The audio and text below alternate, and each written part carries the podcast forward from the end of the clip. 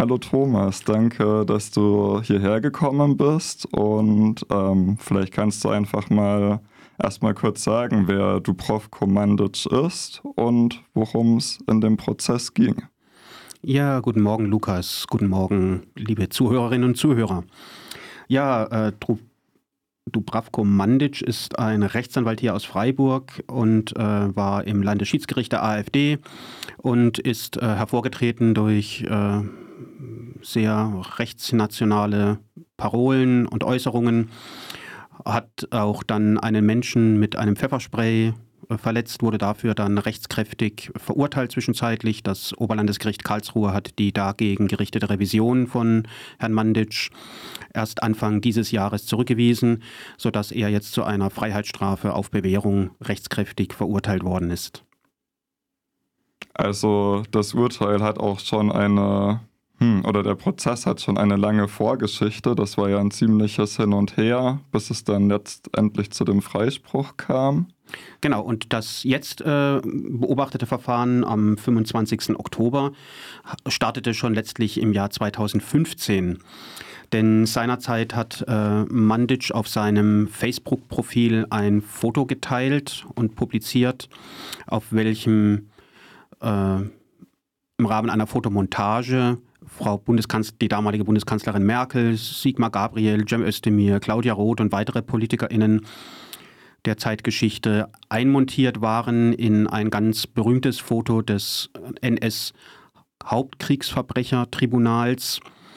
Und äh, daneben stand ein Satz, den Mandic dazugefügt hat, ähm, Hauptanklage üble Nachrede. Daneben stand dann noch eine Bemerkung, äh, gerichtet offenbar auf Cem Özdemir, Türkenötzi, Bundesgaukler und Asylsigi. Die Staatsanwaltschaft Karlsruhe wurde dann mit diesem Fall befasst, da es sich aus Sicht der Staatsanwaltschaft um ein Staatsschutzdelikt handelte. Und auf Antrag der Staatsanwaltschaft Karlsruhe erging dann 2017 ein Strafbefehl durch das Amtsgericht Freiburg. Mandic wurde wegen fünf Fällen der Beleidigung, nämlich von jenen PolitikerInnen, die Strafantrag gestellt hatten, darunter unter anderem Claudia Roth, aber auch Ralf Stegner von der SPD oder auch Cem Özdemir, weil diese Leute halt eben Strafantrag gestellt haben, wurde dann Strafbefehl wegen Beleidigung erlassen. Dagegen hat Mandic Einspruch eingelegt. Darüber verhandelte das Amtsgericht, verurteilte ihn. Dagegen ging er dann in Berufung zum Landgericht Freiburg. Das Landgericht Freiburg interessanterweise unter Vorsitz von Dr. Klein stellte das Verfahren ein. Mit der sinnigen Begründung, die Geschädigten hätten nicht fristgerecht Strafbefehl, äh, Strafantrag, Entschuldigung, Strafantrag gestellt. Voraussetzung für eine Strafbarkeit wegen einer Beleidigung ist ein sogenannter Strafantrag. Der muss innerhalb von drei Monaten nach Kenntnisnahme der Beleidigung gestellt werden. Und hier hätten nach Ansicht des Landgerichtes Freiburg nicht sicher festgestellt werden können, dass diese Strafanträge fristgerecht eingegangen worden sind. Hiergegen wiederum hat dann die Staatsanwaltschaft Revision zum Oberlandesgericht Karlsruhe eingelegt und im Januar dieses Jahres, mittlerweile wurde dieses Verfahren ja auch verbunden mit dem Körperverletzungsverfahren, hat dann das Oberlandesgericht Karlsruhe geurteilt, die Frage der rechtzeitigen Antragstellung der Strafanträge sei nochmal zu prüfen und hat dann bezüglich nur dieser Beleidigungsdelikte die ganze Geschichte ans Landgericht Freiburg zurückgeschickt. Und darüber wurde jetzt dann tatsächlich äh, ebenso langatmig wie das ganze Verfahren war, war dann auch der Prozesstag am 25.10. Darüber wurde dann langatmig am 25.10. verhandelt. Ja, also ich habe ja schon gehört, du weißt ja wirklich den ganzen Tag von morgens um neun bis wie viel Uhr ging es? 16.35 Uhr wurde dann die Sitzung geschlossen. Ja, ähm, Kannst du vielleicht einfach noch ein bisschen erzählen, wie der Prozess abgelaufen ist? Ich denke, viele waren ja noch nicht bei einer Verhandlung dabei. Wie, also ja. es waren, es genau, es gehen, ich habe ja schon jetzt zweimal über andere Prozesse berichtet, da war ich jeweils der einzige Zuschauer im Zuschauerinnenraum. Diesmal waren noch zwei weitere Zuschauer dabei, aus meiner Sicht offenbar allerdings Rechtsreferendare, die also aus beruflichen Gründen den Prozess sich angeschaut haben. Ich war natürlich gespannt, ob Herr Mandic persönlich erscheint. Das hat er nicht getan. Er hat sich von zwei Rechtsanwältinnen vertreten lassen.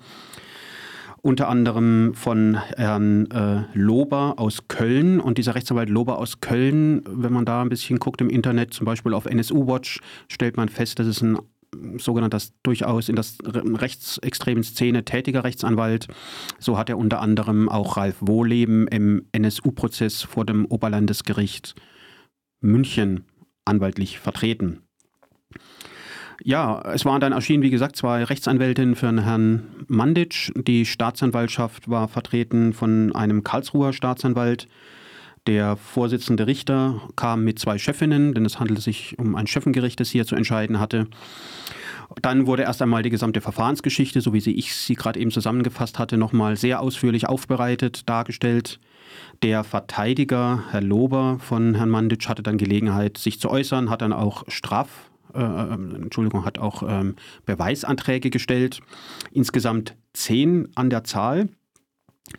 Manche Beweisanträge wirkten etwas skurril. So hat er unter anderem beantragt, unter Vorlage eines Lineals, also er hat dann dem Beweisantrag ein Lineal beigelegt, also wirklich dran geknotet, dass das Foto, das streitgegenständliche, vermessen werde.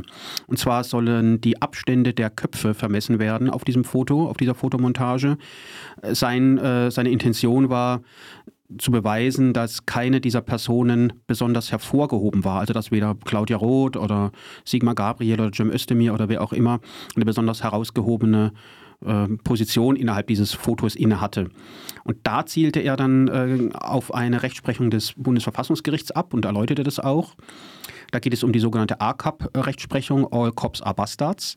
Da hat nämlich das Bundesverfassungsgericht vor einigen Jahren entschieden, dass bei sogenannten Kollektivbeleidigungen äh, nicht äh, jede Person, die diesem Kollektiv zuzurechnen ist, äh, sich beleidigt fühlen darf. Also nicht jeder Polizist, der dann oder jede Polizistin, die das ACAP irgendwo sieht, darf daraus dann schlussfolgern, jetzt persönlich beleidigt worden zu sein, sondern es muss dann schon eine spezifisch konkrete Personengruppe und abgegrenzte Personengruppe gemeint sein. Und sich darauf berufend hat er gemeint, dass hier, so der Rechtsanwalt Lober, die dargestellten Personen auf dieser Fotomontage lediglich sogenannte Repräsentantinnen für das politische System, für die politische Klasse seien. Und es sei jetzt nicht äh, nachweisbar, dass Herr Manditsch mit der Fotomontage zum Ausdruck bringen wollte, dass Frau Merkel eine, eine ein, ein Nazi gewesen sei oder eine, ein Nazi sei. Er wollte dann auch, dass Friede Springer als Zeugin äh, vernommen wird. Äh, und zwar deshalb, weil sie wohl auch abgebildet gewesen sein soll. Und vor allem sei ihr als äh, führende Vertreterin eines Medienhauses spontan einsichtig, dass es sich hier bei dem Foto um eine sogenannte Satire handele und das, das möge sie in, einem, in, einem Zeugen, in einer zeugenschaftlichen Aussage bekunden. Der Vorsitzende Richter hat dann später nach einer Prozesspause weitestgehend alle, also weitestgehend die Beweisanträge abgelehnt. Einigen Beweisanträgen kam man nach. Ähm, unter anderem wurde ein DVD vorgespielt. Auf dieser DVD oder ein Ausschnitt dieser DVD, da war dann Herr Manditsch in einem Interview zu sehen mit äh, Newsfront, äh, einem offenbar ja aus, aus, aus dem GUS-Staaten stammenden Propagandakanal, in welchem er nochmal gestanden hat, weil darum, das war natürlich auch die Frage, hat Herr Manditsch dieses Foto tatsächlich auf seinem Facebook-Account gepostet? Das hat er dort auch nochmal eingeräumt, war dann auch unstreitig. Dann wurde nochmal ein Tonband eingespielt. Auf diesem Tonband äh, hat er sich äh, in Richtung äh, Claudia Roth geäußert, dass das ja hier nicht persönlich gemeint gewesen sei von ihm mit diesem Posting. Außerdem äh, würde er ja jetzt von Claudia Roths Schergen verfolgt werden. Und so zog sich dann die Verhandlung bis in die Mittagsstunden hinein. Der äh, Rechtsan äh, die Staatsanwaltschaft machte deutlich, dass sie also einer Einstellung des Verfahrens unter keinen Umständen zustimme. Und auch der Rechtsanwalt Lober wollte dann am Ende einen Freispruch. Und zu der Urteilsbegründung, du hast ja schon gesagt, diese ACAB-Rechtsprechung hätte eine Rolle gespielt. Und ja. Genau, also es äh, folgten dann die Strafanträge der Staatsanwaltschaft. Äh, die Staatsanwaltschaft Karlsruhe durch Herrn Röber vertreten hat äh, betont, dass es sich insbesondere bei der Aussage Türkenötzi um eine strafbare rassistische Beleidigung handle. Das hat, äh, das ist vielleicht auch noch ganz äh, interessant, der Herr Rechtsanwalt Lober ausdrücklich verneint.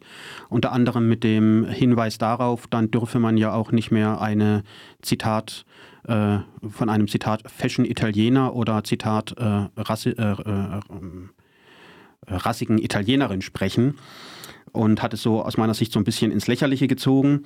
Die Staatsanwaltschaft forderte eine Geldstrafe von 60 Tagessätzen a 100 Euro. Der Rechtsanwalt von Herrn Manditsch wenig überraschend Freispruch. Das Landgericht kam dann auch dieser Forderung nach einem Freispruch nach. Und zwar deshalb, weil sich nicht äh, sicher nach hat weisen lassen, dass es Herrn Manditsch ausschließlich darum ging, die genannten Personen persönlich zu beleidigen. Es sei hier zumindest nicht ausschließbar, dass er auch einen Beitrag für die politische Meinungsbildung und für die politische Diskussion habe liefern wollen. Und der Richter meinte dann noch, dass ja auch in bayerischen Bierzelten die Grünen zum Beispiel ja des Öfteren verballhornt würden, ohne dass das dann gleich strafrechtliche Folgen nach sich ziehen könnte. Abschließend wies dann Herr, der Herr Vorsitzende Richter noch in, einem, in einer Nebenbemerkung, die gar nicht zur Sache tat, mit dem Richter, mit dem, mit dem Rechtsanwalt darauf hin, dass sich Herr Manditsch ja jetzt in letzter Zeit offenbar gewandelt habe und auch nicht mehr so auffalle.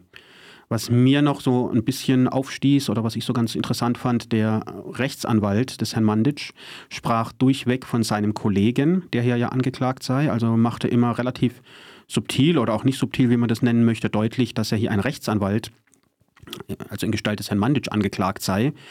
Und es machte auf mich als Beobachter so ein bisschen die, den Eindruck, als ziele er wirklich auf die beiden Schöffinnen ab.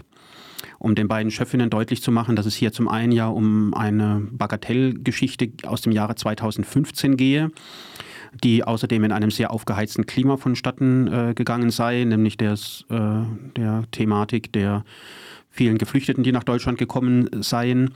Und ähm, zog das ja dann, wie gesagt, auch mit den zitierten Vergleichen ja durchaus ein Stück weit ins Lächerliche und hatte ja dann am Ende, wie man sieht, auch eben Erfolg.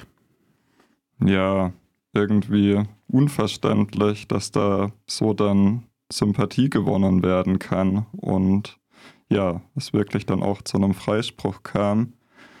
Du hattest auch nochmal Kontakt aufgenommen zu den Beteiligten am Prozess. Was kam da raus? Also die Staatsanwaltschaft Karlsruhe lässt mitteilen, dass sie das Urteil jetzt äh, prüfen wolle und dann entscheide, ob innerhalb der Frist Revision eingelegt werden würde. Die Frist beträgt da eine Woche nach Urteilsverkündung. Und ähm, der Abgeordnete Dr. Ralf Stegner hat über sein Büro mitteilen lassen, Zitat, in einem demokratischen Rechtsstaat muss man die Urteile unabhängiger Gerichte akzeptieren. Das gilt für mich auch in diesem Fall. In der Sache bleibt der Vorgang allerdings vollständig inakzeptabel und die Gleichsetzung mit den Nazi-Kriegsverbrechern bleibt eine empörende Diffamierung, gegen die ich mich immer wieder zur Wehr setzen würde. Zitat Ende.